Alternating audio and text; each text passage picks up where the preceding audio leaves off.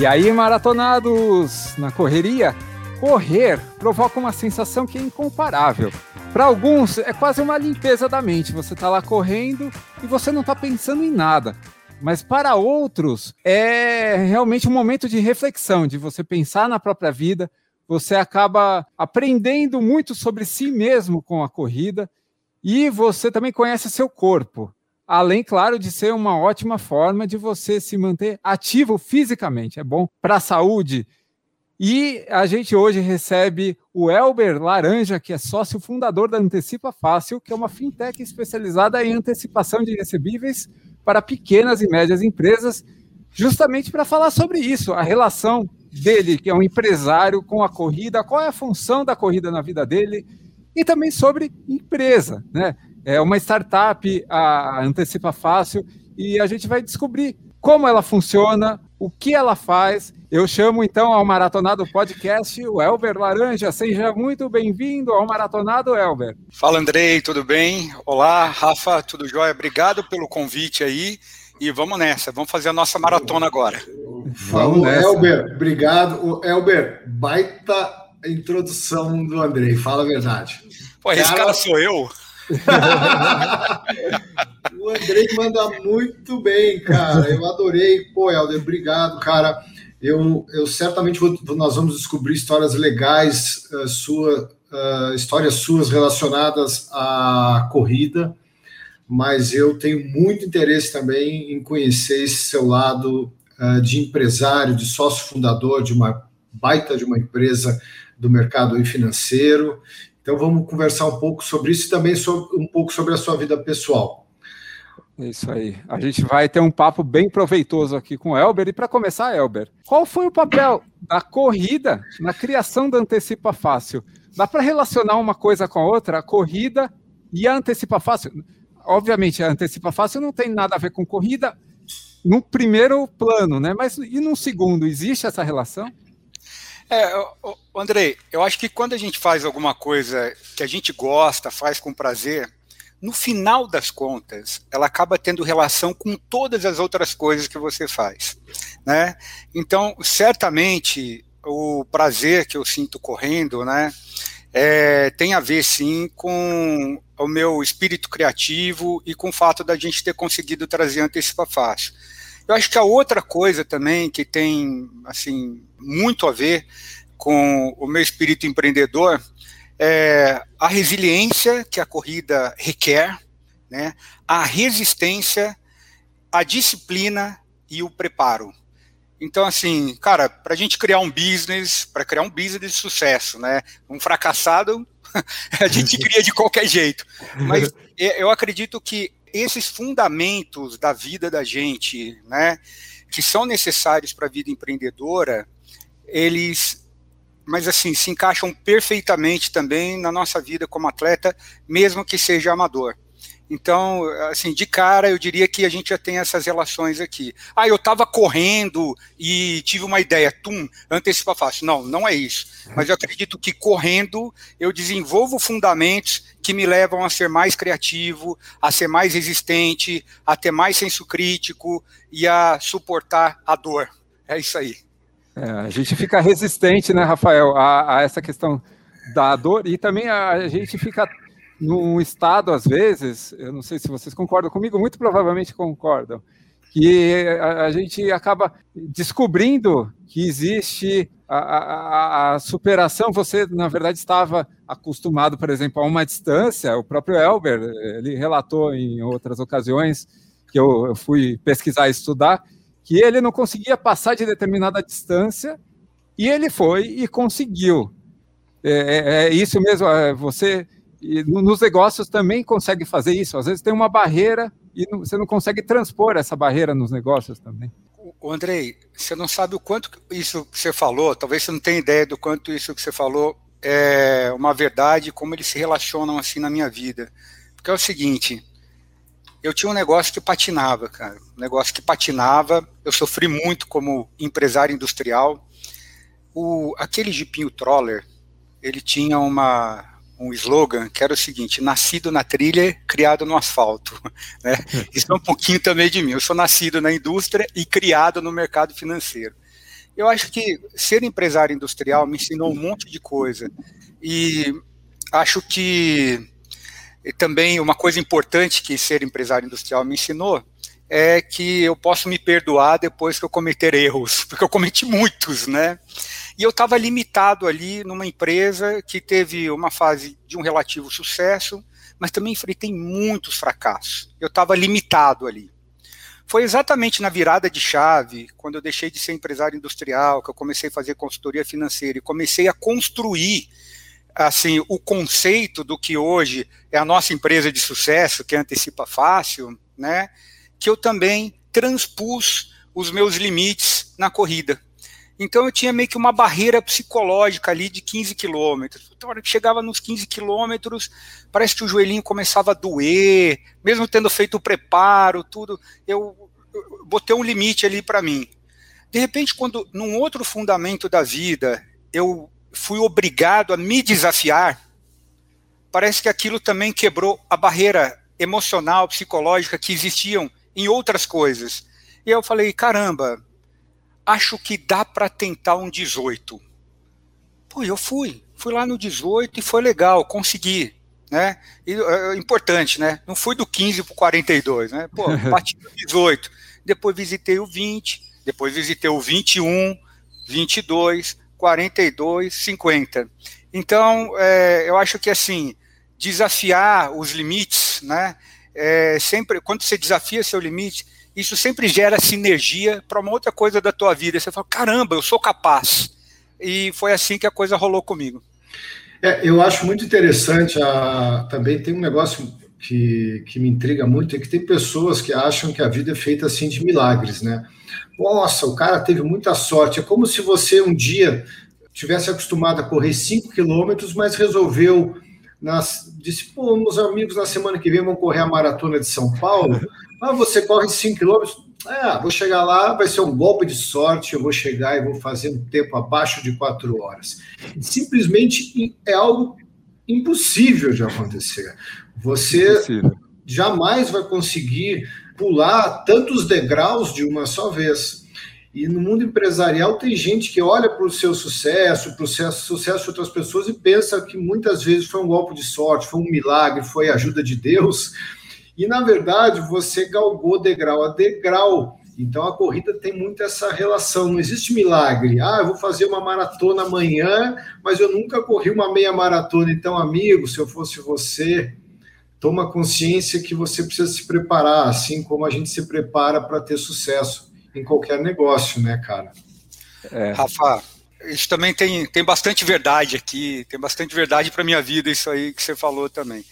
Quando você está lendo um livrinho sobre empreendedorismo, daquele cara que fez sucesso, que alcançou o posto que todo mundo, onde, onde todo mundo gostaria de estar, tá, né?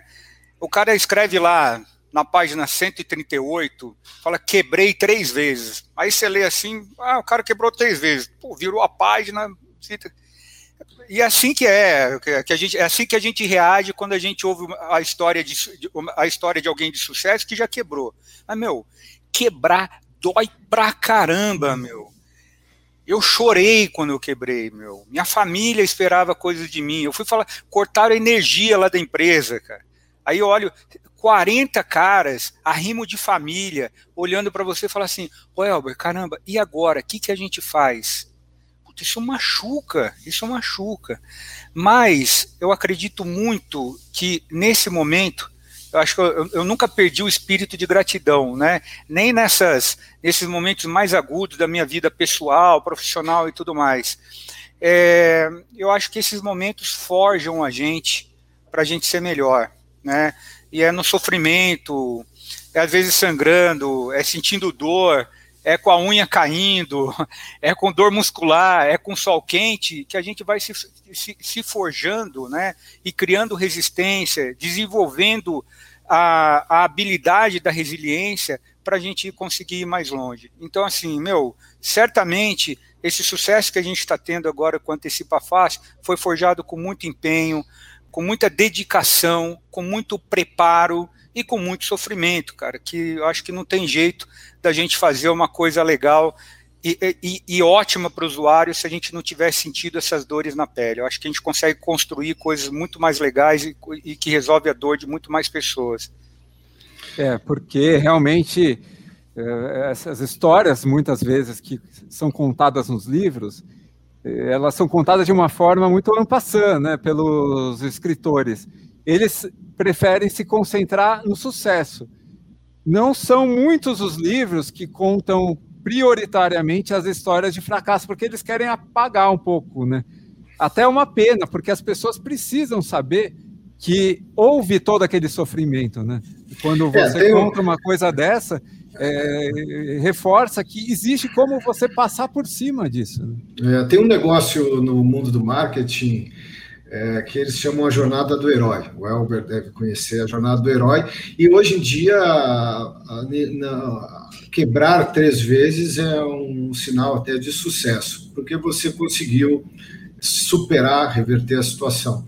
Mas não conto em detalhes o sofrimento que causou é, a, do, a, doença, a doença que causou, o mal que causou, que causou e às vezes não, nem as todas as consequências que isso trouxe para a sua vida. Mas a, na realidade, a dor, o sofrimento, ele, ele parece ser uma coisa um pouco necessária na vida da gente, e só o tempo nos ensina isso, que a gente é, se forja realmente, a gente aprende que a gente tem coragem, que o mundo não vai acabar, que a gente vai, a gente tem capacidade de encontrar saídas, alternativas, mas enquanto a gente está vivendo isso, a gente sente muito medo. Eu até eu estava vendo num material que o André me passou que você, não sei se foi recentemente, foi diagnosticado com câncer da, da bexiga. É isso, Elber? É, eu, olha, aqui também tem uma coisa que a corrida teve uma relação na cura, né? A corrida teve uma relação direta, porque eu faço um check-up anual, justamente por causa da corrida, e foi no, no tempo que eu estava com o plano, eu estava inscrito na minha primeira maratona, né? Qual seria eu, ela? É, foi 2018, é aquela de São Paulo, cara, é Run City, lá em São Paulo. City, SP City é, é, é, é, esse, é, como é que é? City Run? É SP City é, Marathon, é, no meio do ano. No, no meio Isso. do ano, é. Aí o pessoal me perguntou, ah, por que rua que você correu de São Paulo? Eu falei, por todas. Passei por todas as ruas lá. Eu acho que você passou por perto da minha casa. Eu falei, ah, passei, com certeza, não tem dúvida. E, e, aí foi justamente nessa época, eu estava me preparando tal, fiz um check-up e o médico olhou lá, pô, tinha um, um tumorzinho no meu. Ele falou: Olha, eu acho que você está com carocinho na bexiga.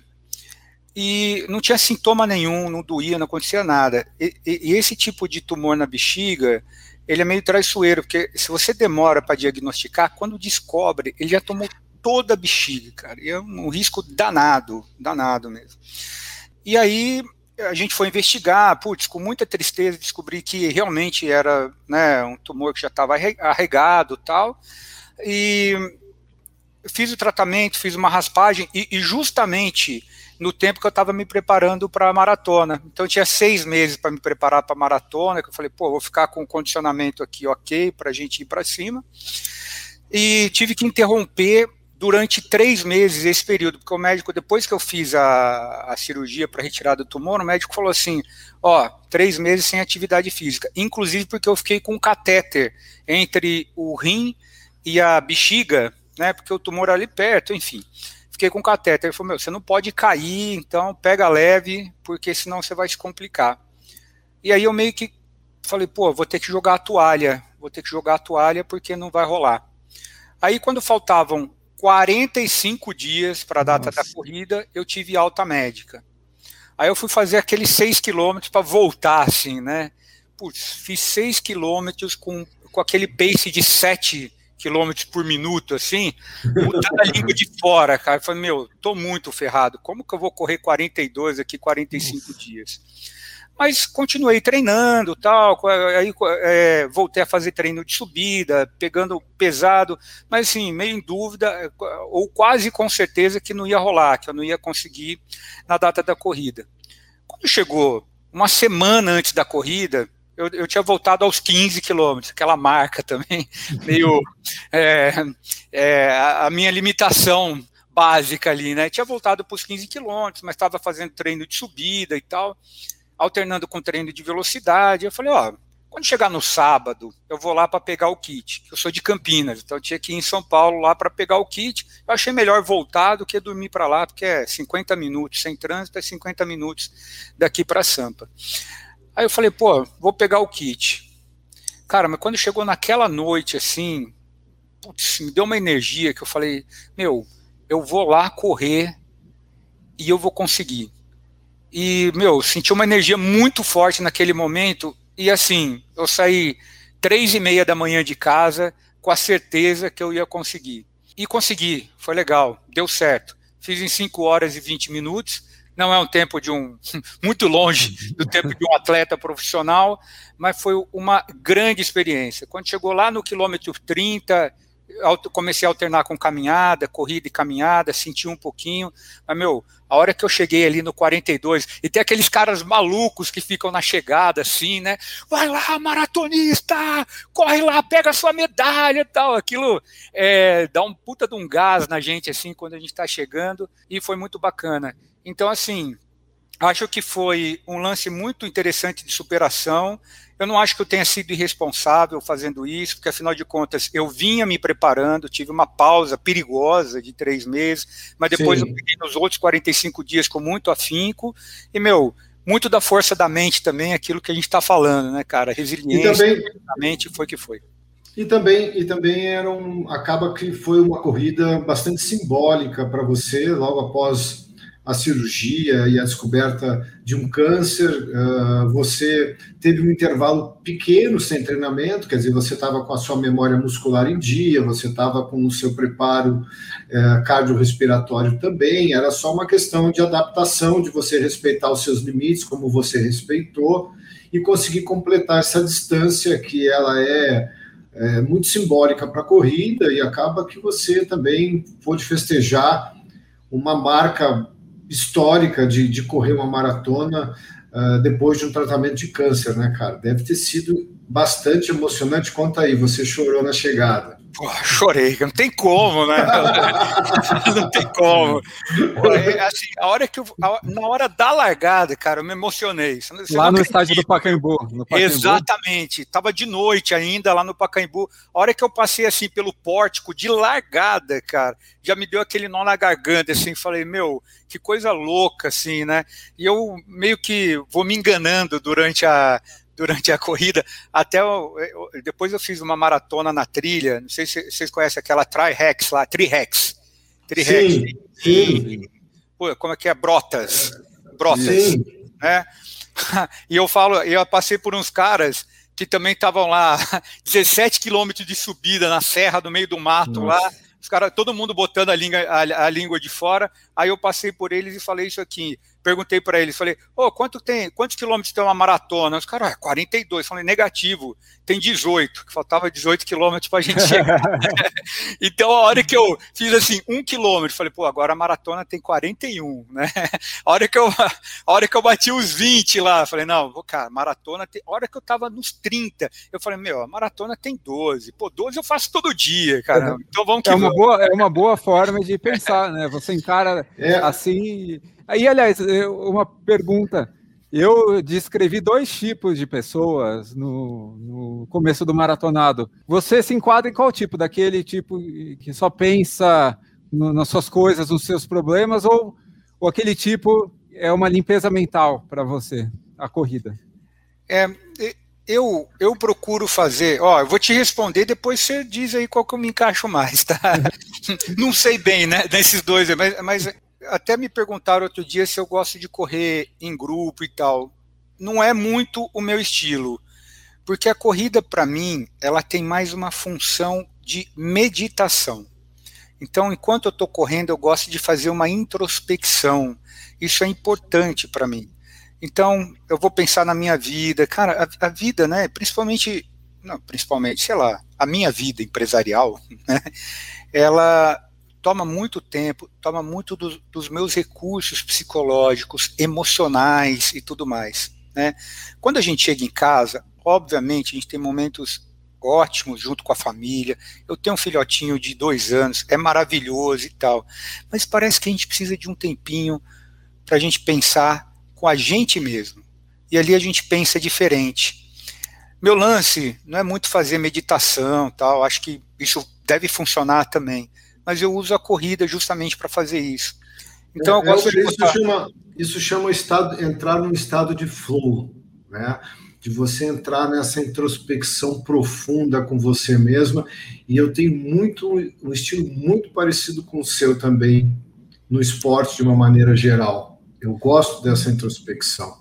É uma, então, uma delícia. Eu, eu boto a musiquinha ali, cara. É, eu gosto de correr ouvindo música e às vezes eu tô lá a milhão, os caras estão pensando, pô, esse cara deve estar tá ouvindo aquela puta batida. Uhum. Galera, às vezes eu tô, é uma loucura, tá? Mas às vezes eu tô ouvindo música clássica, putz, não tem uhum. nada a ver. Clá, música coral, meu, pô, Porra, puta, puta tiozão, Elmer. Tiozão, Exatamente, velho. tiozão total. Mas eu sou eclético, de vez em quando eu ouço Pink Floyd, putz, oh, tiozão oh. também, cara. Mas você pode falar, mas Pink Floyd é tiozão também. Não, então. Pink Floyd, Pink Floyd ela é atemporal, velho. É atemporal. É, mas, mas, assim, então eu, eu boto, mas você vê, meio, meio psicodélico também, então eu gosto de botar musiquinha, ficar pensando ali, fazendo essa introspecção, tentando esvaziar a casa um pouquinho, botar as coisas no lugar, e não tem segredo, não é que eu, ah, eu vou pensar em tal coisa, eu só deixo os meus canais emocionais se esvaziarem, e deixar vir o pensamento que vier, sentindo a paz da gente estar tá vivendo aquele momento ali de correr. Você sabe que eu procurei, uh, durante todo o tempo que eu treinei corrida, uh, e eu deixei de, de correr um, uh, um, tempo atrás, então hoje eu já não pratico mais corrida, mas pratiquei durante muito tempo e corri provas de longa distância. Então eu treinava diariamente e ficava pensando, sempre analisando justamente como era meu comportamento nesses treinos longos e solitários, né? É, como que a minha mente funcionava?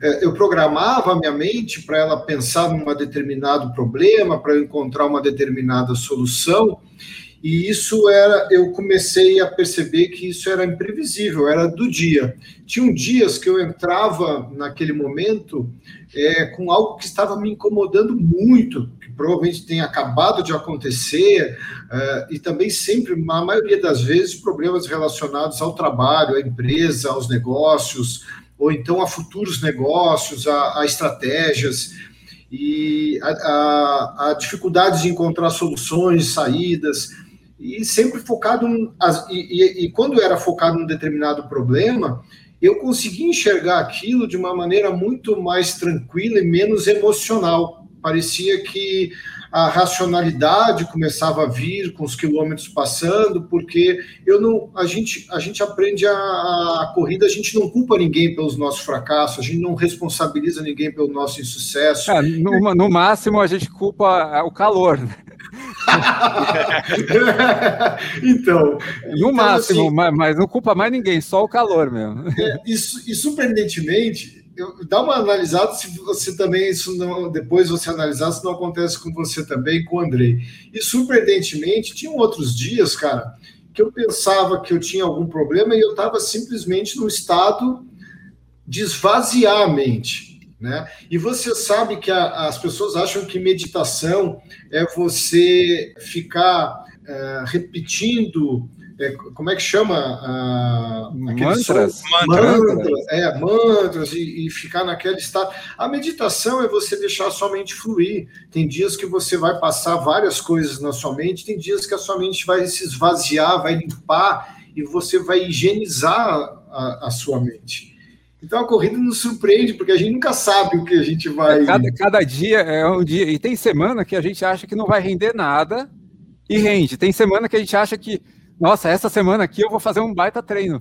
E é o pior treino da sua vida, né? É, você também tem essas, Elber? Tem sim, claro. Eu acho que isso acontece com todo mundo, sei lá, é o que me parece. E no trabalho é... também, né? E no trabalho, no trabalho também.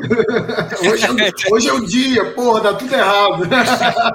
Não, e, e, até assim, às vezes eu uso um termo que é falar, tá calibrado. Às vezes eu tô calibrado. Às vezes eu tô calibrado para corrida, cara. Puta, encaixa bonitinho. Sabe quando você encaixa o ritmo certinho? Você sobe, desce, puta, muda de terreno, vai que vai. Você tá calibrado, meu. Tá naquele dia. Pô, tem dia que a hora que chega a subidinha você bota a língua de fora. Não é. tem jeito. Abre a boca para respirar, enfim, né? Porque quem corre longa não pode ficar, não pode quebrar logo no seis, né? Então, é, acontece. E assim, sem sombra de dúvida, na vida profissional, putz, tem dia que você vai lá para reunião, você está calibrado, meu. Putz, você dá o recado, você vende muito bem e tal. Pô, tem dia que você está meio sem inspiração, né? E é assim, você não está tão calibradinho e paciência. Vamos treinar, voltar na próxima. Aí a gente volta normalmente e, e dá certo, né? Eu, eu, o que não pode, na verdade, é você tirar a, por base a última que não foi boa, né? Você tem que pegar a média, né? Então, mas eu acho que esse é um dos valores da regularidade, né? Quando a gente tem regularidade, você consegue perceber que você tem dias bons e ruins, mas que você vai, entendeu? E que isso é normal. Quando você faz de vez em quando, aí você tem um dia ruim, você fala, ih, caramba, eu acho que isso não é para mim porque você não, você não tentou, né? Quando a gente está começando a correr, né? Eu, eu, eu, comecei a correr com nem, nem 10, né? Quando comecei a correr no 6, comecei a correr um quilômetro, né? um quilômetro. Depois fui para dois, né? E meu, foi pesado pra caramba, não foi fácil correr dois quilômetros. Depois fiquei no dois e meio, vários dias eu fui treinar com dois e meio ali, né? Indo para dois e meio e tal. É, eu não, eu não conhecia direito os meus limites, a minha capacidade, o meu condicionamento, né? Então, é, mas eu mantive uma regularidade. Talvez isso tenha me feito chegar nos 50, né? Mantive essa regularidade. E quando eu fui mantendo essa regularidade, eu fui me descobrindo. Fui descobrindo um pouco mais sobre os meus sobre o meu condicionamento, sobre os meus limites, sobre a minha necessidade de me preparar meu, se for trazer isso para a vida empresarial, profissional ou pessoal mesmo, é, é muito, é, tem muita correlação. Porque tem quando a gente, né, quando a gente mantém a regularidade, uma disciplina para você conquistar alguma coisa que você pretende, meu, nada vai ser linear. Tem dias bons, tem dias ruins, mas você precisa manter essa regularidade. É, e você percebe também a sua capacidade de evoluir. Engraçada essa sua história de você começar a correr com um quilômetro. Por coincidência, todo mundo começou, né? Só que muita gente esquece. Você olha um corredor que, é, cheio de, de, de, de fotos e resultados, é, e você fica você não a gente esquece que todo mundo começou por algum motivo e lá com um quilômetro. E teve o Ou, primeiro treino né? Teve algum primeiro treino sempre. é mas assim os motivos de corrida podem ser diversos mas eu, eu sei aí é, até porque eu conheço muita gente de assessoria esportiva né? Te, é, treinadores de grandes assessorias esportivas e eu já tive conversa de perguntar para eles, é, afinal, qual é, qual é o público que procura uma assessoria? Então você vai pegar pessoas que já passaram por depressão, pessoas que, que é, passaram por separação, pessoas que passaram por doenças graves. Então, em algum momento da vida, você dá uma virada você percebe que você precisa fazer algo, ou você vai fazer por conta própria, no parque, na rua, em qualquer lugar, você toma ou na academia, você toma uma atitude, ou então você vai procurar um grupo para se fortalecer, para se encorajar, para fazer parte de, de, um grupo e assim para você vai fazer você se sentir melhor. Então todo mundo esquece que na corrida a gente começa de uma maneira muito tímida. Eu comecei na esteira, caminhando, num momento difícil para mim. É, é, eu acho que assim todo mundo tem uma história assim. Raramente você começa a corrida porque ah tal, vou correr. Normalmente é por alguma insatisfação. Você quer uma mudança de vida, eh, seja física, mental, comportamental, e assim vai. É, Elber, uma pergunta relacionada ainda à corrida, que a gente já vai partir daqui a pouco para o lado empresarial. é o seguinte: o celular hoje em dia é uma máquina, de, às vezes de notícias boas, às vezes de notícias ruins. Às vezes as notícias ruins podem surgir quando você está correndo e você não pode se decepcionar, você não pode parar seu treino. Como que você lida com o celular durante a corrida? Ou você nem leva o celular, ou você coloca no silencioso. Qual é a sua técnica de celular durante a corrida? Não atendo. ele vai comigo, porque, é, olha, é, meu reloginho lá, é, ele, ele não está calibrado. Ele está roubando quilômetro. E até agora. Até agora fala, fala, ó, fala a marca, Elber. Fala a marca. como é que é? É, é o Amazfit aqui, da Amazfit. Como, como, é que é? Putz, é. Xiaomi, não sei, é chinês aqui. É. Não é aquele Amazfit lá. É, não, não tá legal, não. Tá, tá roubando quilômetro. Você baixa ele para algum aplicativo próprio ou para o Strava? Não, é, é, ele, ele, tem um aplicativo próprio, né? Ele tem GPS integrado e tem aplicativo Sim, próprio. E você está percebendo que quando você corre, ele está roubando quilômetros. Você corre 10 e ele registra 8. Isso, isso mesmo. Ele está com muita, com muita sombra. Está é, tá passando é. por áreas de sombra. É, tá ruim Sim, mesmo. Porque ele normalmente ele até começa mais calibradinho e tal. Depois, não sei, deve, ter, deve ser realmente área de sombra, ele vai perdendo a fidelidade, quanto maior o percurso eu faço, menos preciso ele fica. Então, eu já comprei aquele calção que tem o porta-treco, eu boto o celularzinho, e aliás é dali que eu ouço a minha música também, eu compro o celular, mas eu não atendo, então assim, meu, eu já deixo ele naquele não perturbe, só a musiquinha tocando e vai que vai. É, ah, mas e quando, é entra, e quando entra aquela mensagem de WhatsApp, você não fica curioso, Elber? Pô, fala para mim. Não, cara, não, é, é, assim, eu tô, eu falei, pô, galera, pera aí um pouquinho, vou me desligar aqui um tempinho, vou me permitir, né, vou me permitir. Ótimo. E até minha esposa sabe disso tal, então quando eu tô correndo, é, eu acho, tal. Eu acho que o principal é a família nessa hora, de você perder uma conexão com eles durante uma hora, se desligar, mas é aquela preocupação: ah, meu filho caiu, meu filho machucou, preciso de ajuda e tal. Pô, galera, não aconteça nada, pelo amor de Deus, durante essa hora, me deixe em paz. É, então, mas é, é, sobre isso, eu penso sobre isso também, tá? E eu sou um cara, um cara grilado, né? Assim, eu me preocupo com esse tipo de coisa. Putz, minha esposa, é, meu filhinho, né? A Thalita, o Fabrício, como é que eles estão. Mas eu também me, me lembro, estou com 41, né? Eu vivi, assim, até os 16, 17 anos. Eu não tinha celular, cara. É, a gente saía, certo? tinha o telefone. Eu falei, pô, quantas horas meus pais ficavam sem ter notícia a meu respeito, me amando, né? Me amando, se preocupando comigo e tal. Pô, será que é uma hora, uma hora e meia, duas horas que eu ficar sem ter notícia, que realmente vai aumentar a exposição é, da minha família ao risco, né?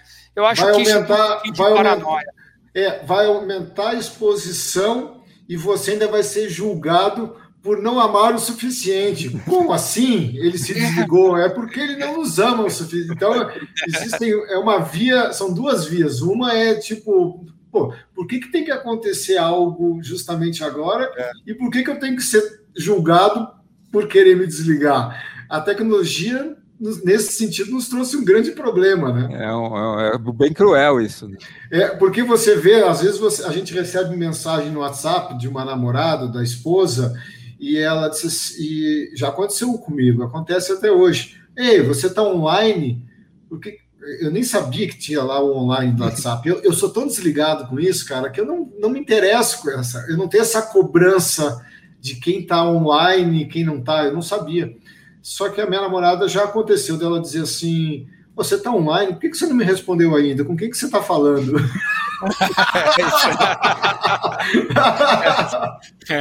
é, ó, eu diria assim, ó, Rafa, quem nunca passou por isso? Né? já passei por isso. A tecnologia nos dá uma pressão de uma resposta, né, de estarmos sempre disponíveis, né? Por isso que a pergunta do Andrei sobre é. telefone eu achei muito legal, cara. É, eu já corria, eu já corria sem telefone, cara. Eu não levava, eu não levava mesmo.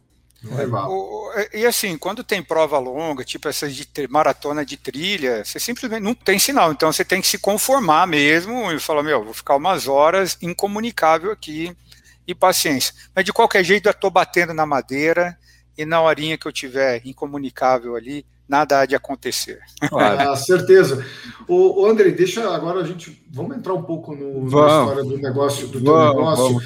Você, eu acredito que você você disse que está com 41 anos. Acredito que você tenha começado bem cedo. Eh, você falou ah, ali no começo que você trabalhou, você teve uma indústria. Uhum. E esse negócio de indústria, quando a gente pensa em indústria, é um negócio pesado, né? É galpão, é máquina, é, é, é operário, é transporte de mercadoria, é entrega, enfim. Esse negócio de indústria é complicado para mim. Eu, eu, acho legal, a gente sempre pensa, pô, inclusive existe aquela história de que o cara é dono de indústria, o cara é milionário, né? Legal pra caramba. Porque... industriário, industriário. É, o cara, o cara é milionário. O que, que você fabricava? Eu fabricava peças em fibra de vidro, que é aquele plástico reforçado com fibra de vidro. Para quem não, assim. Eu sou surfista, né, Elber? Bom, então você sabe o que, que, é. Sua prancha né? é, de fibra, com aquele, provavelmente com aquele núcleo de poliuretano, né? É, então, eu fazia, inclusive na nossa vida lá, a gente já chegou a fazer protótipo de prancha, mas fazia peça técnica em fibra de vidro. Na verdade, é, um, é, um, é, um, é o que a gente chama de composto polimérico, né? Mas é um plástico tinha... reforçado com a fibra do vidro. Mas você já entregava, você tinha moldava a peça para alguma empresa específica, para alguma situação, para algum uso específico? É, a minha empresa era sobretudo de projetos. Eu tive alguns clientes recorrentes, como por exemplo a Mitsubishi, para o Mitsubishi Cup. Né? Ele tem, por exemplo, a categoria de ASX, a categoria da L200. Eu fazia a peça da carenagem, da bolha do carro, porque os carros de rally eles não são de lata, né, como os de rua. Eles são de fibra de vidro por ser mais leve a fibra de vidro, né? Então eu fazia, por exemplo, né, as peças desses carros da Mitsubishi Cup. Mas, eh, sobretudo, fazia projetos especiais. Então, é, normalmente coisa que era fora de linha. Por exemplo, uma caixa d'água. Tem caixa d'água no material para construção. Essa eu não fazia, que é a medida padrão. Mas a construtora me procurava e falava: olha, eu preciso de 75 metros cúbicos numa área de tanto por tanto. Vê aí que formato que cabe, como é que faz, me entrega isso aqui. Era esse tipo de coisa que eu fazia. Você é engenheiro, Elber? Não. Não, não sou engenheiro, sou administrador. Já, já para esse projeto de construção civil, precisam uma, muita responsabilidade de engenharia, porque uma é. caixa d'água ela costuma é, é, ter um volume, um peso, e você precisa medir, um engenheiro precisa saber se a estrutura não vai danificar ou não vai causar dano na construção, né? Onde ela vai é. ser apoiada. É, então, a nossa, nosso time, né, tinha é, engenheiro que era frila, só para fazer só o, calculi, o calculista, né, frila, o mas frio, tinha também... O frio... É, o frila, frila, o frio e calculista. É, o frila, frio e calculista. É e, e aí, tem, mas o que a gente tinha em casa era o design, né? Então a gente tinha o design, que era especialista também Legal, e, e, assim, de qualquer jeito, é, é, muito interessante, porque quando a gente convive né, no meio e a gente tem que solucionar os problemas, a gente também pega a mão. Então, eu fiquei com muito de engenheiro, com tanto de designer, e depois, quando a, inclusive a empresa diminuiu muito, eu assumi o papel de designer na, da, de, de designer na empresa, assim, é, com muita habilidade, eu diria, né? Eu comecei a fazer nossos próprios desenhos técnicos tridimensionais e tal, e o cliente achava até que era um cara, é, um cara, um, um cara mais um especialista que fazia, um mas eu conseguia atender. Um PhD, um PhD, né? É, eu acho que isso é interessante na pequena empresa, porque é, o pequeno empresário, sobretudo, ele, ele é obrigado a desenvolver múltiplas habilidades. E, meu, a gente faz a gente, a gente aprende fazendo, né? Então, meu, o empresário ele tem um tanto de engenheiro, um tanto de arquiteto, um tanto de médico, porque um dia alguém cortou um pedaço do dedo lá na, na produção, ele tem um pouco de psicólogo, tem que ser muito advogado, né? Então tem que ser motorista de caminhão, Porra, tem um monte de coisa, cara, porque é. a gente não tem grana para contratar toda a equipe, então tem muita coisa que a gente tem que matar no peito. Eu acho que essa é uma oportunidade muito legal para quem empreende também. Quantos, an quantos anos foram de indústria, nessa indústria? Foram 20 anos praticamente, 20, 20 anos de anos. indústria. E, e, nesses 20 anos, o, o, o, você teve assim momentos eh, de, de, um auge, né? A empresa prosperou, a empresa chegou a resultados e acabou porque você disse que no final você quebrou como como a, a, jornada do herói que eu falei, o, é. o Elber já quebrou. É. E, e, e, você acha que nessa, nessa história da, da sua indústria especificamente, o que que o que, que fez a indústria, o que, que fez a sua empresa quebrar? Foi o, foi o mercado? Você analisou isso? Já, certamente você já teve tempo e maturidade, você já está vivendo muita coisa depois outro momento, história. né? É um outro momento. Como, como que você olha assim? O auge foi muito bom, ganhou muito dinheiro, jogou muito dinheiro fora, é, é esbanjou dinheiro? Não, você é um cara tipo, que não esbanja, não foi isso. O que exatamente, como que foi essa, essa passagem, resumidamente, essa sua passagem na indústria? Passagem não, né? História. É, é, uma, história uma, uma, vida na indústria, né? Uma, uma vida, vida, na, indústria. indústria. É. Não, no meu auge não ganhei muita grana. Eu diria que eu consegui honestamente o meu sustento e da minha família, tá? Na, na indústria. Eu acho que a palavra empresário ela é revestida de um glamour que é até prejudicial, né? Concordo. Pessoal, eu, eu tava, eu comecei a empreender, estou falando sério, tá? Eu comecei a empreender, eu tinha 15 anos. 15 anos eu comecei a empreender. É, e não é brincadeira, não, cara. Eu peguei uma agendinha, coloquei assim, entrada, saída. Essa foi a, primeira, a, a, minha primeira ação como administrador de empresa aos 15 anos. E eu falei para o meu pai: me dá aqui os cheques pré-datados que agora eu vou controlar. Né? É, eu comecei ao lado do meu pai o negócio. E meu pai era um empreendedor. Eu costumo dizer o seguinte: quando meu pai empreendia, não tinha iogurte na geladeira. Quando meu, quando meu pai estava trabalhando como um empregado de uma empresa, né, CLT, tinha iogurte na geladeira. Então, quando meu pai ia empreender, minha mãe já, putz, eh, eh, já ficava resistente, com razão, porque sempre que ele ia empreender, a vida eh, ficava com muito mais restrições, né? E aí eu meio que me liguei na minha infância já que meu pai era um excelente técnico, mas ele não era um administrador legal.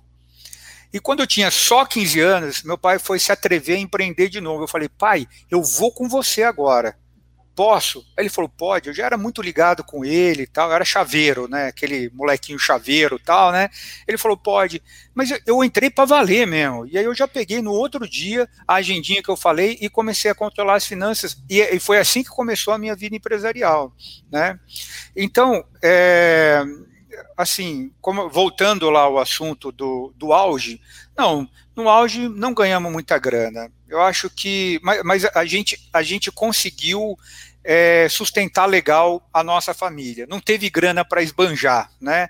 Mas essa vida empresarial, mesmo pequena, modesta, me levou a alguns lugares muito interessantes e me deu uma experiência muito bacana. Então, assim, no, no nosso melhor momento, né? A gente teve, sei lá, 2 mil metros quadrados de área, 40 funcionários, nunca foi muito grande, 40 funcionários e, e tudo mais. E o que, o que eu estava falando sobre o glamour da palavra empresário, né, é que quando eu tinha 15 anos, eh, sei lá, talvez 16, 17 por aí, eu fui preencher a ficha numa loja. E eu estava com a camiseta suja de tinta de piscina, que a gente estava fazendo repintura de piscina, o boné virado para trás e de chinelo, aquela, assim, o, o, estereótipo do operário, cara. E aí a, a pessoa da loja lá perguntou assim, profissão. Eu acanhado falei assim, eu tenho uma empresa, eu tenho uma empresa. Aí ela escreveu lá empresário. Aí eu falei, empresário? Eu? Né? Assim, caramba, eu sou empresário, né? E veio assim, remeteu ao glamour daquela, ao, ao glamour daquela palavra. E eu falei, mas cara, como? Sabe onde que a gente trabalhava, pessoal? Trabalhava num terreno de uma invasão aqui, na, aqui em Campinas. Chão de pedra, cara, luz de gato. Desculpa, vou, vou falar isso, cara. Não, já né, ficou para trás. Já é, ficou para trás né, goste ou não, era o jeito que a gente é o jeito que a gente trabalhava. Mas ali naquele lugar, pessoal, nós formamos, formamos uma galerinha, um pessoal ali da, da região, meninos ali do bairro, que passariam longe dos processos seletivos de grandes empresas. E hoje 20 anos depois, esses caras têm profissão, têm família, têm, um, têm dignidade. Por quê? Porque um dia a gente ousou e constituiu uma empresa lá longeão, no, no terreno, no meio de uma invasão. Né? Então, assim, eu acho que o, a melhor coisa que eu posso trazer da minha vida de industrial, que eu posso dizer sobre a minha vida de industrial, não foi tanto de grana que eu ganhei, né, mas eu acho que desse legado que eu consegui construir para mim e, e para aqueles que passaram pela nossa vida durante esse tempo que a gente estava empreendendo.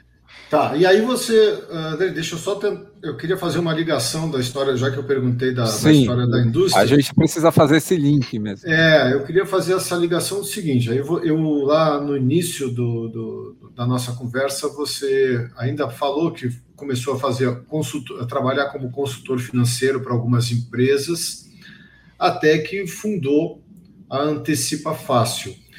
Como surgiu a ideia da Antecipa Fácil? Certamente você percebeu uma, uma, uma necessidade que você poderia trazer uma solução para algum problema que, que, não, que, que ainda não existia essa solução. Como que surgiu essa ideia? Você entrou nisso sozinho? Você trouxe uh, gente junto com você? E como que foi esse formato startup aí de, de investidor anjo? Como é, que, como é que tudo isso aconteceu?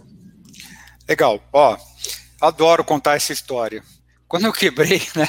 Quando eu quebrei, eu tive que recomeçar de algum jeito, meu. Precisava, precisava seguir a vida, né? E aí, é, você se encontra num desafio. Você já estava tipo... casado? Você já estava casado? Estava casado tá? Tava casado. É, desculpa perguntar, com essa mesma esposa que está casado hoje. Eis a questão, não. Não, ah, tá. Essa, nessa mesma época meu casamento acabou. Não, porque eu ia dizer que ela tinha sido uma heroína, porque ninguém aguenta ficar ao lado de um cara quebrado. Ela não deixa de ser, porque quando a gente se conheceu, eu não estava de boa, tá? Eu garanto para você.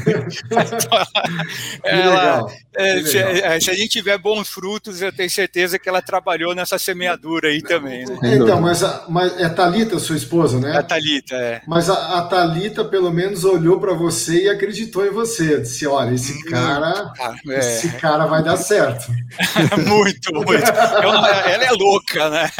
louca, completamente louca. Mas enfim, né? Aí eu é... ainda vou ter um filho com esse cara. Pô, é. Muito louca. Mas ela, eu acho que ela já está recebendo a justa recompensa. Né? Graças a Deus. E, e, e eu falo para ela, é, Mazô, nós estamos se você está feliz agora, eu quero te avisar uma coisa: tá só no começo, tá? Você vai ser oh. muito mais feliz ainda. Né? Que bom, cara, é isso aí. Ó, legal, ó. Então, aí eu tive que recomeçar. Pô, recomeçar, você fala, pô, eu tenho que fazer mais com menos, não é? Mais com menos. Então, eu vou contratar uma equipe de alto desempenho para fazer o mais com menos. Mas estou sem grana, como que eu contrato uma equipe de alto desempenho? Falou, não, então eu vou ter que, contar, vou, vou ter que comprar um maquinário que seja mais moderno, né? Mas, cara, até as maquininhas que eu tinha, o banco levou. Então, como você recomeça? O único jeito que eu vi de recomeçar é utilizando um, um fundamento da vida empresarial, que é a gestão financeira, que é uma coisa que já me encantava. Né? E eu, na faculdade, eu fiz faculdade de administração, tinha um privilégio, eu podia aplicar conhecimento em tempo real. Eu lembro de contabilidade de custos, quando eu fui fazer prova de contabilidade de custos, a hora que eu fui fazer a prova, eu já tinha aplicado o método de critério de rateio base hora para formar o meu preço de venda. Pô, fiz a prova mais rápido que todo mundo, uhum. entreguei e tirei 10. Então foi muito legal, porque eu pude aplicar o conhecimento acadêmico ali em tempo real. Então eu estava, eu tava, assim, preparado para assumir uma, uma nova empreitada com gestão financeira. E foi esse o fundamento que eu trouxe para mim e falei, cara, agora a gestão financeira aqui nessa empresa, ela vai ser o carro-chefe para a gente se recuperar. Eu tinha as finanças na casa decimal, eu descobri o ponto de equilíbrio do meu negócio, eu analisei preço de venda, eu demiti clientes que não davam resultado, diminuí o tamanho da equipe e fui mas muito, mas não, muito mais eficaz. Elber, repete, repete que você falou um negócio aí para deixar bem claro. Quem que você demitiu? Clientes é, que não davam resultado. Muito, é muito, muito importante. importante. Né, Andrei? Andrei? É. A gente sempre fala em demissão, as pessoas acham que a gente demite funcionário. Ele demitiu é. clientes. Até porque bom. a gente às vezes assina uns contratos que não são nada vantajosos, né? Muito bom, é, Elber. Exatamente, e principalmente, pessoal, a gente vai tratar, já estava com algumas empresas grandes que eles viam assim, mundos e fundos. Só que é o seguinte, eu quero pagar pouco e você tem que fazer muitas adequações para você me atender. Então a gente se submetia a condições e aquele tal volume que eles prometeram nunca chegavam. Eu me ferrei muito. E aí você perguntou, por que, que você quebrou? Eu quebrei por causa dessas e outras coisas. Nunca se quebra por um único fator. Ah, eu quebrei porque isso, eu quebrei porque aquilo. É uma, é uma, é uma conjunção de fatores que leva a gente a quebrar. Um deles foi esse: uma formação de preço de venda ruim, me submeter a algumas condições que clientes exigiam e que eu não tinha condições eu me endividei de uma maneira que eu não deveria para cobrir furo de caixa e não para fazer investimento. Então, eu tomei um monte de decisões erradas, mais algumas coisas de conjuntura. André, que nem você falou, é o sol. Você pode colocar a culpa no sol, no cenário econômico, não sei o que lá, mas muito, ou quase tudo, são decisões que eu tomei, cara, que deram errado. Então eu tive a oportunidade de recomeçar, refletir sobre as decisões que eu tomei e deu errado, e falar assim, pô, vamos tentar fazer alguma coisa certa? E deu certo.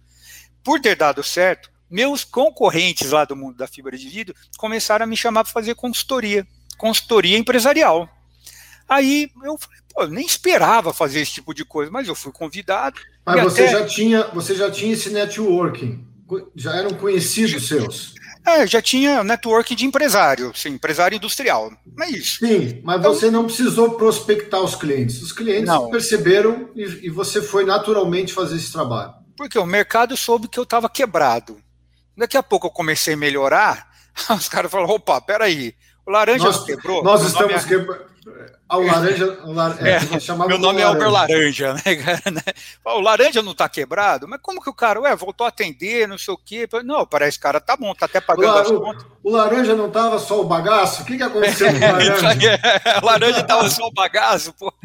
E aí falou, porra, caramba, tem alguma coisa que tá acontecendo legal. E foi nesse processo que eu fui chamado para fazer uma consultoria, duas consultorias, e eu achei legal, porque a consultoria tava dando certo, e eu não, não tinha custo fixo, não comprava porra. insumo para produção, né? Eu olhava lá o saldo disponível para saque na conta e falava, uh, caramba, oh, caiu caramba. uma coisinha aqui, beleza.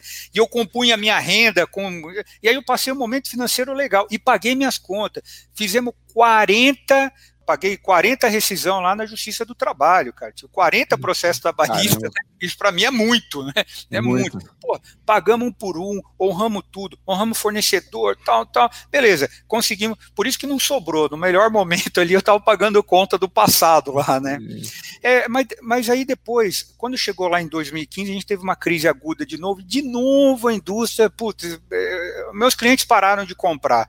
Mas eu já estava com esse negócio de consultoria, eu falei, pô, eu vou transformar esse negócio de consultoria no meu principal meio de vida, que eu estou amando fazer isso aqui, era muito legal. Conversando com empresário, compartilhando e aí, experiência. E aí, mas aí entra o aspecto que você acabou de falar, que evidentemente você já estava apaixonado por essa história. E isso faz muita diferença. Total. Exatamente. Pô, e, e, você vê que eu falo assim com aquela empolgação mesmo, assim. Né, Fala, né, os olhinhos brilharam. É, assim. é, cara, é.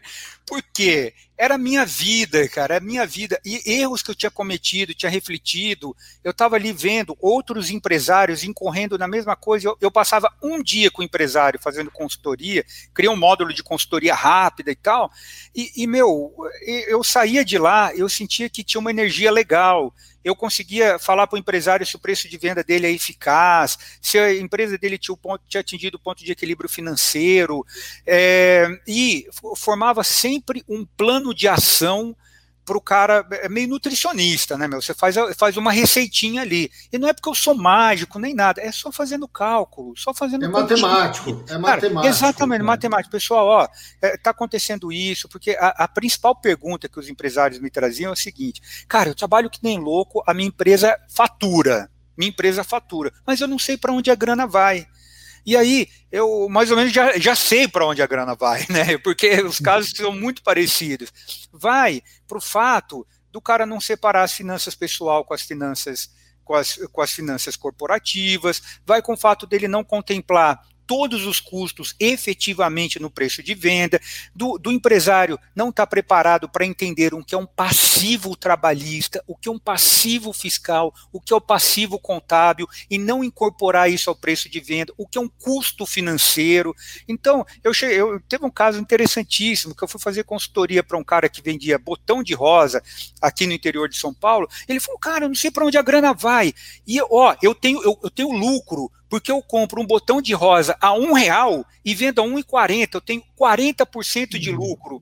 Eu falei, ai, ai, ai, caramba, mas tá aí, não é assim. Porque não é, ah, eu compro por 1,40 e eu compro por 1 e vendo por 1,40. Mas, cara, cadê o transporte? Isso tá me lembrando, tá me lembrando como o corredor acha que o organizador é assim. O corredor acha que organizar uma prova é camiseta e água, soma camiseta e água e acabou. É. E medalha acabou.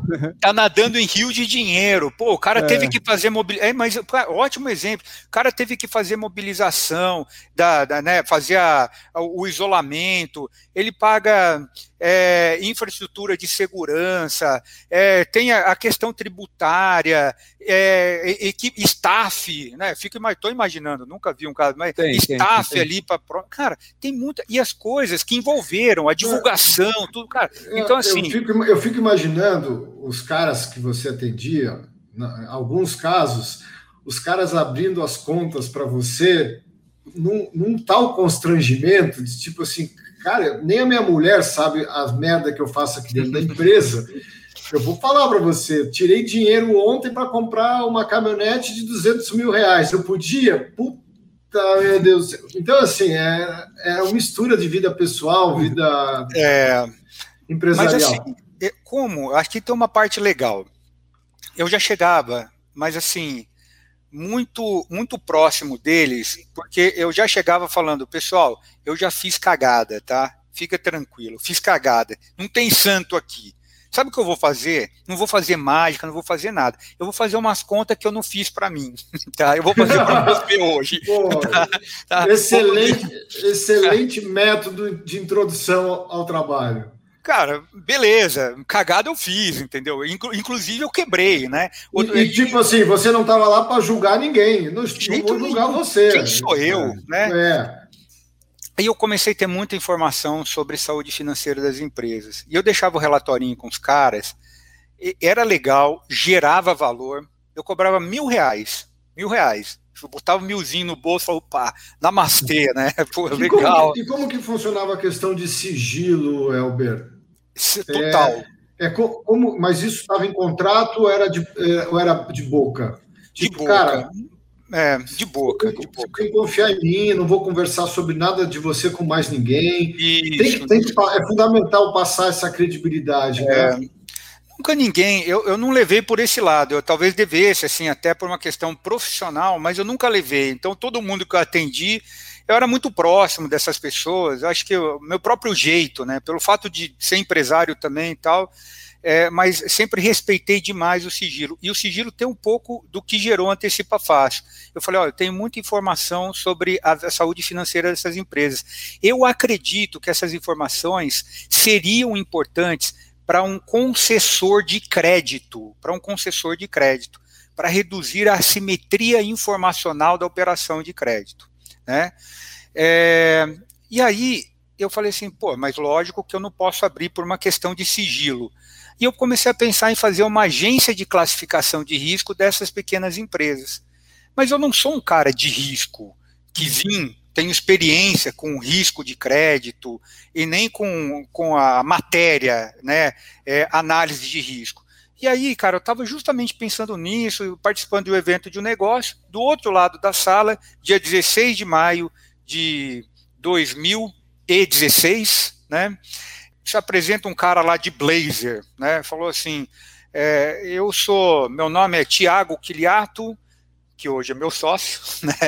Uhum. É, e eu sou modelador estatístico e faço análise de risco para o Banco Itaú, risco de crédito. Eu falei, vou falar com esse cara pomposo aí, vou contar a minha ideia.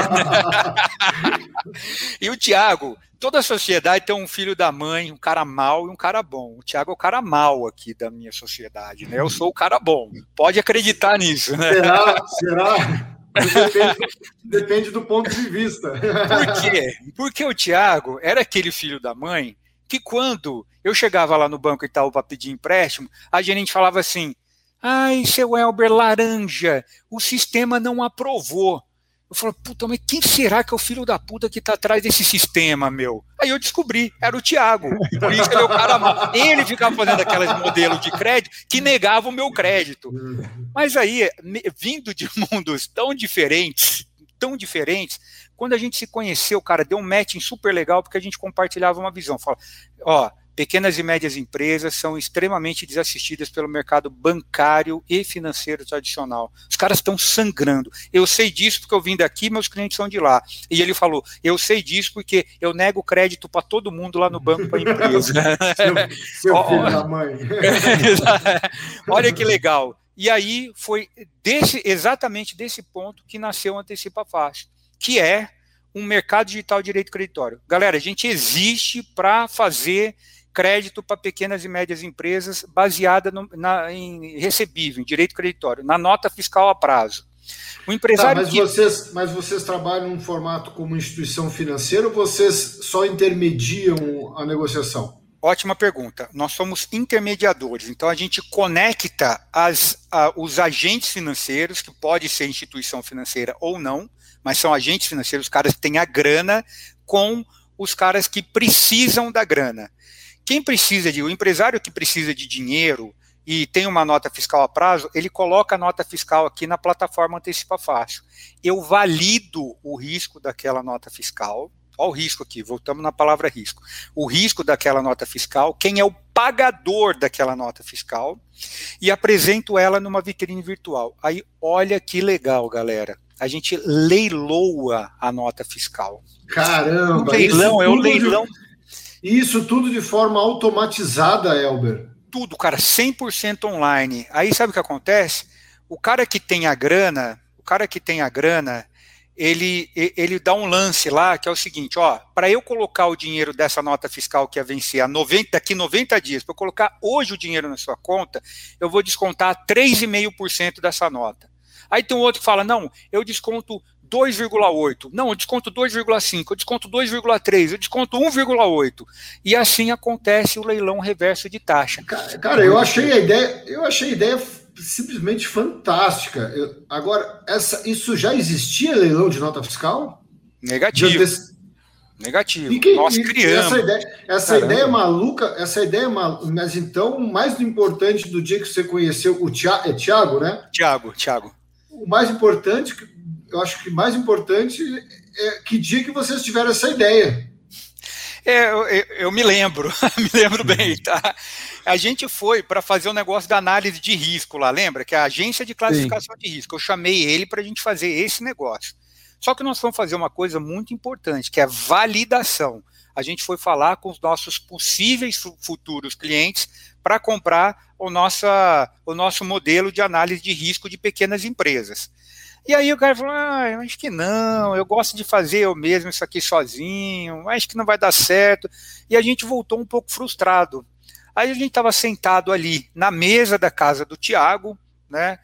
é, e falando, putz, caramba, será que vai dar certo, não sei o que tal, e de repente, opa, peraí, e se a gente fizesse um, cara, assim mesmo, tá? E se a gente fizesse um leilão, leilão. um leilão de recebível? Sabe por quê? Porque, de um lado, você vê o, o, os financiadores que não são bancos, os financiadores, né, os agentes financeiros que não são bancos, são muito pulverizados, eles são pouco tecnológicos, eles não têm uma rede de troca de informação, eles estão muito mais expostos ao risco. Se a gente criasse uma comunidade de financiador de um lado, fizesse um leilão, tá, tá, pô, cara, vamos tentar? Vamos. Pô, Elber, cara, Elber, Elber, Pô, temos uma hora e cinco é. de conversa.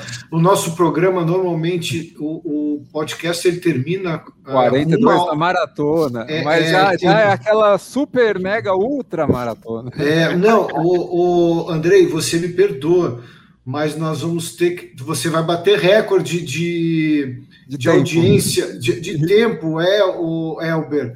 É, e não é de rejeição igual os Big Brother lá, é o contrário, cara. Você vai bater recorde. Espera aí que eu tenho. Eu estou muito curioso com essa tua história. Olha só. Quando você monta uma pensa numa plataforma dessa, a primeira coisa você vai precisar de, de um desenvolvedor, você vai precisar é, de grana para desenvolver é, uma plataforma Até porque vocês dessa. não são programadores, Não são programadores. Você tem algum desenvolvedor que é sócio do seu negócio ou vocês pagaram por essa plataforma? para desenvolver é, essa plataforma. É interessante, porque esse é o próximo, o próximo capítulo do livrinho ali também, né? Que é o seguinte: a gente não é desenvolvedor, mas a gente não saiu desenvolvendo. Atenção, minha gente. Né, isso aqui é muito importante. Eu errei muito na indústria porque eu falava assim: eu sei fazer uma coisa e agora eu quero que o cliente compre o que eu sei fazer. Hum, isso tem menos chance de dar certo. Na antecipa fácil, não. A gente falou, vamos ver qual que é a dor das pequenas e médias empresas e depois vamos ver como a gente soluciona essa dor. A gente tinha uma suspeita a respeito dessa dor, tá? Que veio da minha vida empresarial, e aí a gente tinha que validar a dor que os agentes financeiros tinham e se a gente ia gerar valor para ele. Nós passamos um ano e meio fazendo isso. De forma, de forma, de forma uh, analógica. Cara, exato, gastando sola de sapato, cara. no papel, no papel. É, exatamente, indo que penetra nos eventos, né? Aquele cara que fica deslocado lá no cantinho lá. Mas, e aí eu mas Elber, mas Elber, você sabe que o que você fez, na verdade, foi uma atitude super high-tech, né? De, de, de cara muito muito forte em, marketing digital, em negócios digitais, em, já num formato startup, que chama, o Andrei sabe é, muito bem, é, como é, que chama isso? Acho que é validação. MVP. Você, é, o MVP. Você saiu com o seu mínimo produto à rua para buscar o feedback do cliente antes de querer, ou seja, você construiu o seu avião já voando. Ó, eu vou fazer uma outra analogia. A gente construiu a gente construiu, na, na, verdade, assim, não construímos nada. A gente falou assim para os times: times, você quer, vocês querem jogar o financiador e o tomador do crédito? Aí os caras falaram: não, eu acho que eu jogaria assim. Aí a gente criou a regra, a gente é, comprou a bola, comprou as camisas, deu nome para os times, tava tudo. Os caras estavam prontinhos para jogar. Quando eles estavam prontos para jogar, aí assim a gente partiu para fazer o campo.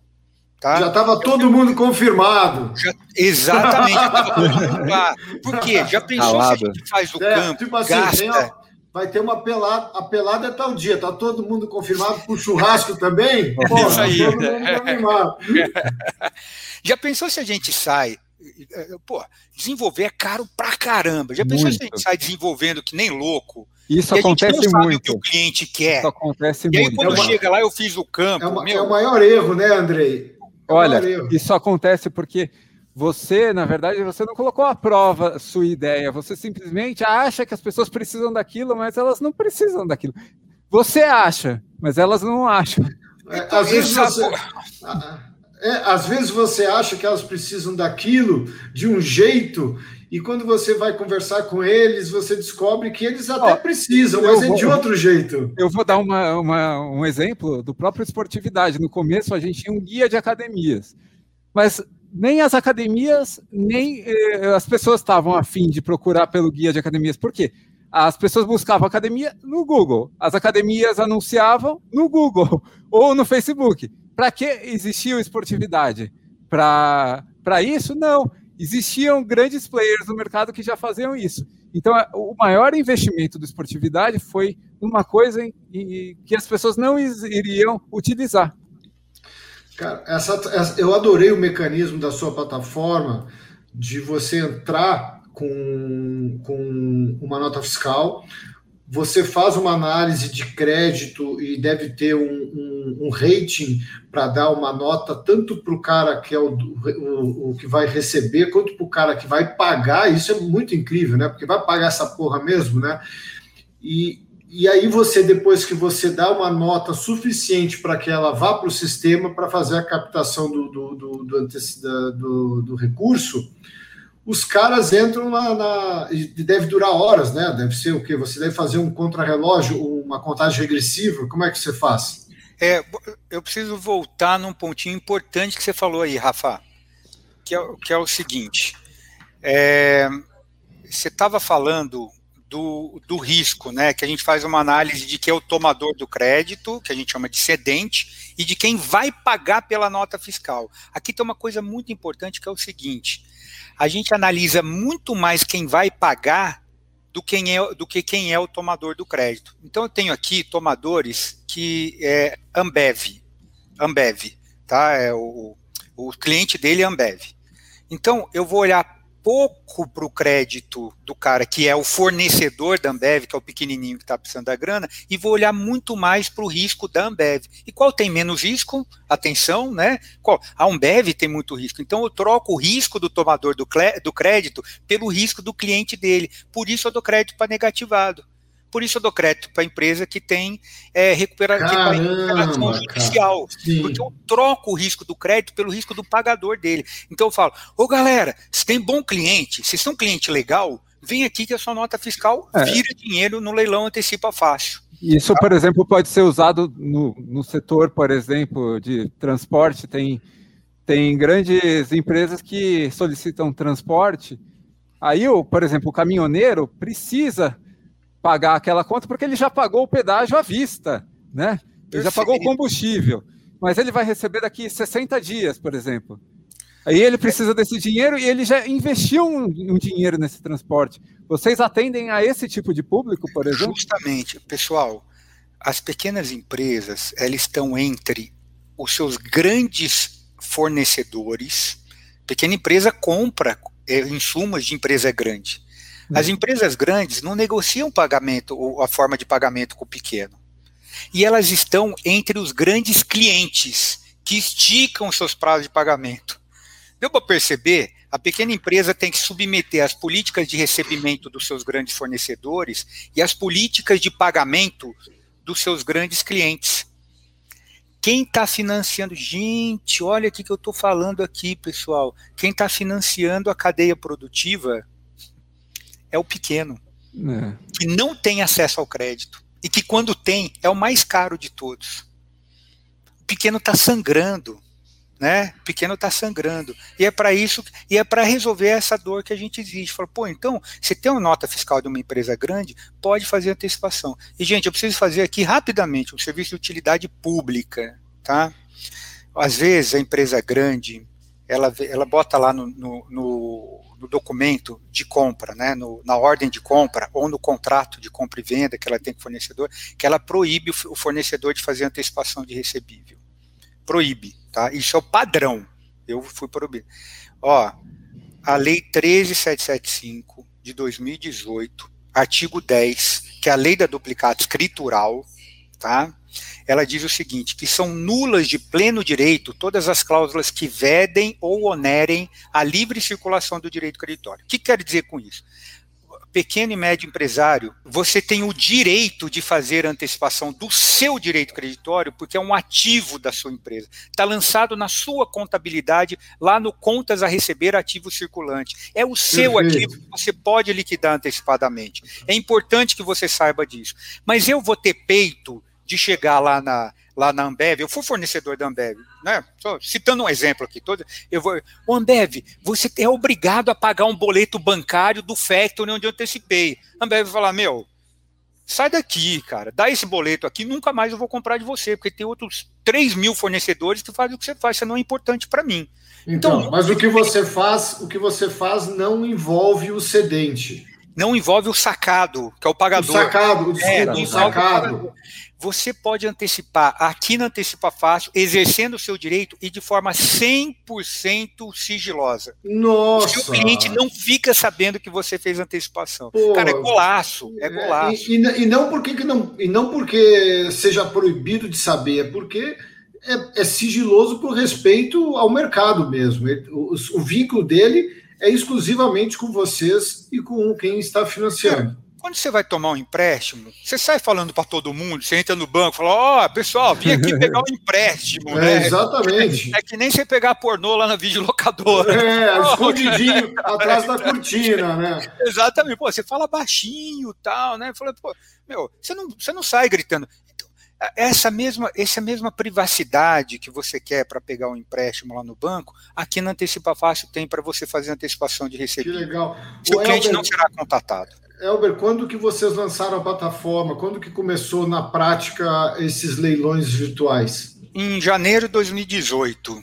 tá? Janeiro e de lá para cá, e de lá para cá, quais são os dígitos de crescimento a da empresa? movimentação também. Não, dígitos, é. dígitos, dígitos de crescimento. É, ó, vou, vou fazer um comparativo. Nós demoramos sete meses para transacionar nosso primeiro milhão, tá?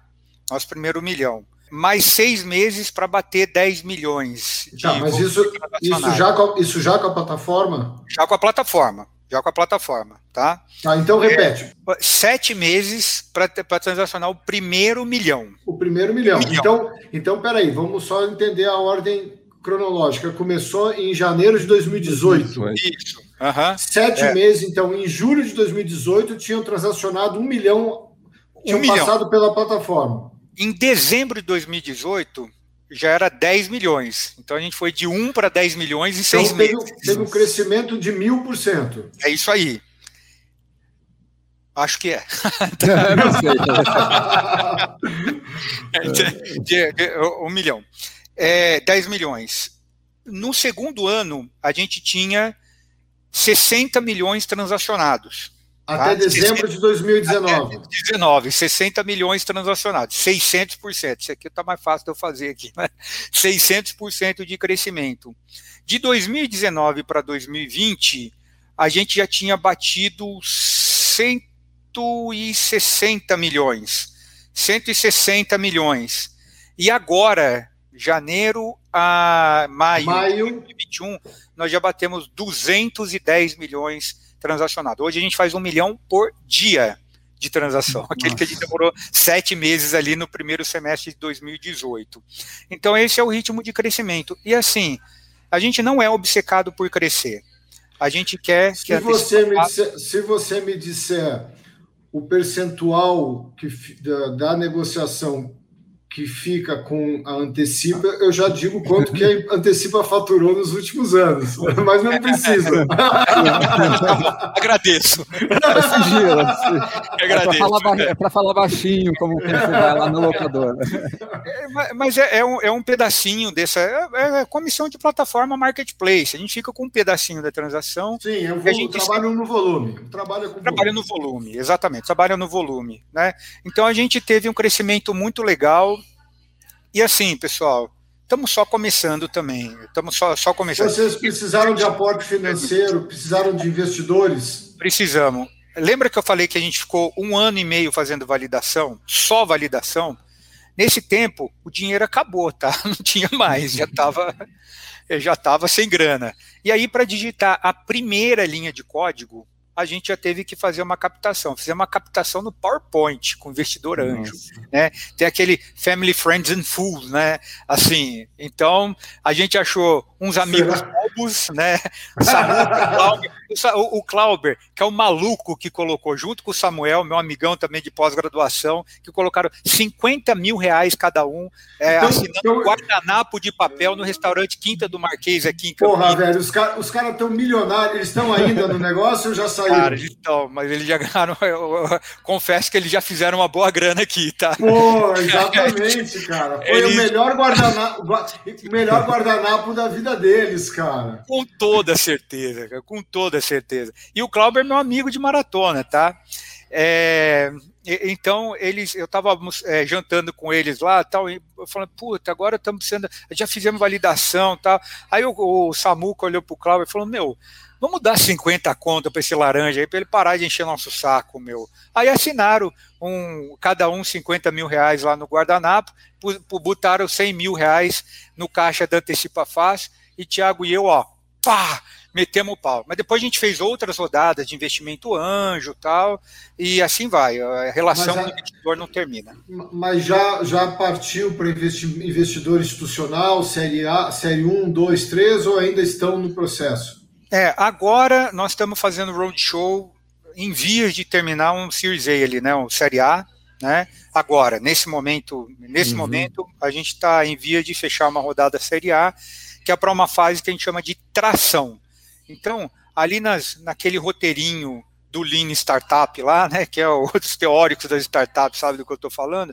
Então a gente passou pela curiosidade, ó, eu contei essa história para vocês, passamos pela ideia, né, fizemos um produto mínimo viável, uma prova de conceito, né, aí a gente entrou numa fase que a gente chama de go-to-market, que é começar a estabelecer os canais de relação com o cliente, e agora a gente está partindo para, ou, ou, seja, a gente, a gente partiu, né? a gente está vivendo aquele momento que a gente chama de tração, que é quando a gente vai levar a nossa solução para um grande número de clientes. E, e ganhar é, escala, né? É, exatamente, para depois a gente escalar. Escalar ainda está um pouquinho na frente. Tá, então, a gente está tracionando e depois a gente escala.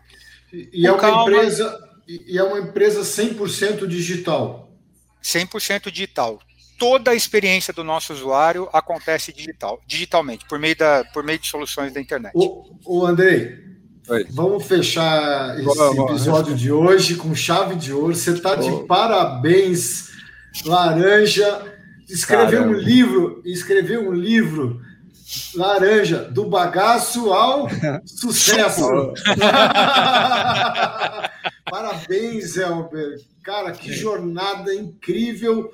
É, na verdade, eu fiquei muito, muito preso realmente com a história da, da sua uh, virada em direção. Que foi uma a... guinada, uma guinada realmente assim impressionante, né? Porque, na verdade, tem muita gente que no seu lugar teria continuado lá na indústria e teria é, aberto outro CNPJ, iria tentar fazer de novo, e iria acontecer de novo, não, não aprenderia, enfim.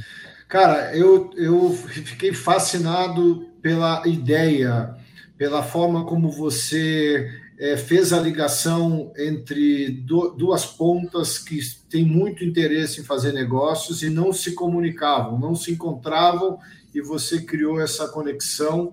Antecipa é uma baita de uma ideia inspiradora, parabéns, sucesso. Ah, como você já disse para sua esposa, vocês, isso é só o começo, ela não faz ideia de onde isso vai, para ah, onde, em que direção que isso está indo. E, com, e muito bem é, é, dirigido, né? muito bem controlado, com, com pessoas muito, muito capazes, isso é o mais importante. Responsabilidade para não cometer os mesmos erros do passado, cometer novos erros, mas que não sejam tão ruins assim. É, é, Elber, antes de encerrarmos, eu gostaria de apresentar minha camiseta. Não é de corrida desta vez, pela primeira vez não é de corrida. É Esporte Vida, uma coleção da Mobile Comunicação, em homenagem ao Esportividade, que é o meu site, está à venda. Lá no Esportividade, você acessa uh, o menu e clica em camisetas no Esportividade. Você compra. Essa camiseta é da reserva, que tem loja em shopping. Então, é uma camiseta comemorativa, é uma linha de camisetas, são quatro no total camisetas. Encontra lá. É isso aí. Tem que eu empreender também, né? Eu vou usar. É isso bonita aí. Bonita camiseta, bonita camiseta, bonita, eu não tinha visto, bonita. Opa. Legal, e aí, chega rápido. O, o André chega já falou, o, o, recheio ajuda, né, cara? ajuda. é isso aí. Elber, eu vou me despedir antes do Andrei. O Andrei fecha o programa, cara. Obrigado. Uh, sabe, por trás de todo o negócio, o grande negócio, assim, tem muita gente boa, gente é, lutadora, gente inspiradora. Parabéns aí pela tua história e vou, vou acompanhar você. Já, já, tô, já estou te seguindo no, no Instagram, apesar que teu Instagram é extremamente low profile, tipo, Total. não interessa a minha vida para ninguém mas uh, a sua vida profissional a gente consegue acompanhar por outros caminhos, por outros meios, e eu estou aí torcendo pelo seu sucesso cada vez maior. O papo estava tão bom que eu esqueci de fazer a pergunta final. a pergunta final, Elber, para a gente encerrar, é o que te deixa maratonado, Elber? Ah, meu, a vontade de vencer. Tem, puta, o desafio, a vontade de vencer me deixa maratonado o tempo todo, em tudo. Tô com a faca nos dentes. Faca nos dentes, brilho nos olhos e lápis na mão. Boa! é isso aí. Muito obrigado, Elber. Obrigado, pessoal. Obrigado. Sigam o Maratonado no YouTube, é www.youtube.com barra maratonado. Finalmente a gente tem esse endereço. Ouçam também os episódios no Spotify. E até o próximo episódio do Maratonado Podcast.